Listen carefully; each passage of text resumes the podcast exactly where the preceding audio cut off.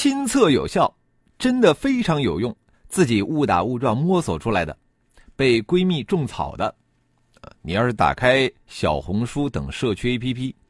无论是化妆护肤还是美食旅游，你都可以看到用户以亲身体验发布的文章。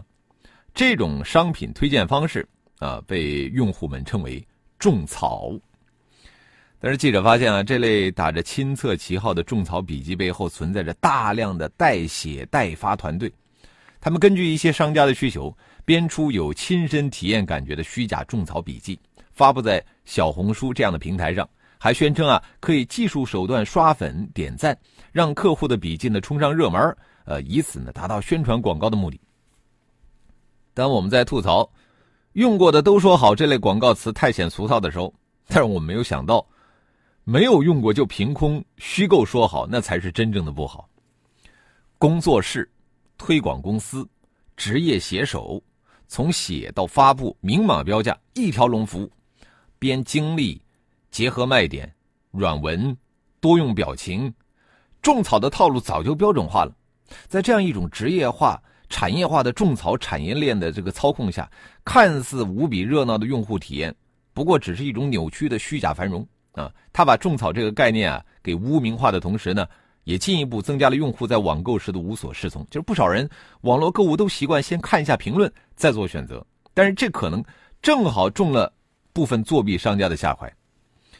这个用户体验被虚构的可能性到底有多大呢？呃，可能收年的听众朋友觉得无所谓，可能只是一小部分吧。啊，根据小红书提供的数据，二零一九年一月到三月，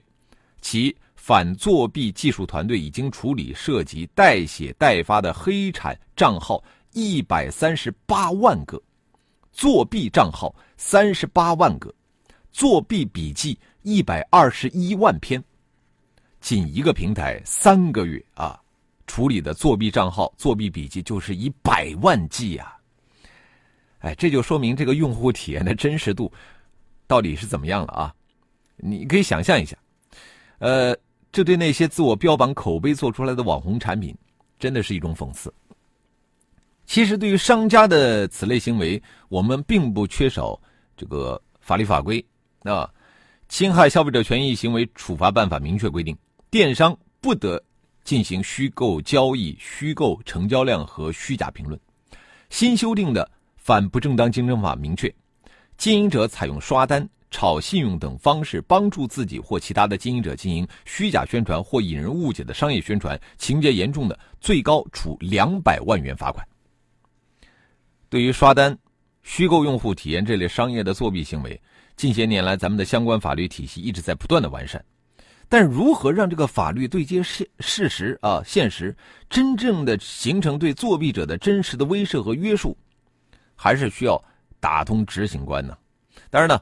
就是我觉得平台方面首当其责啊，建立有效的防作弊机制，还应该纳入平台建设的必要成本。媒体曝光之后，我觉得监管部门应该要及时跟进吧。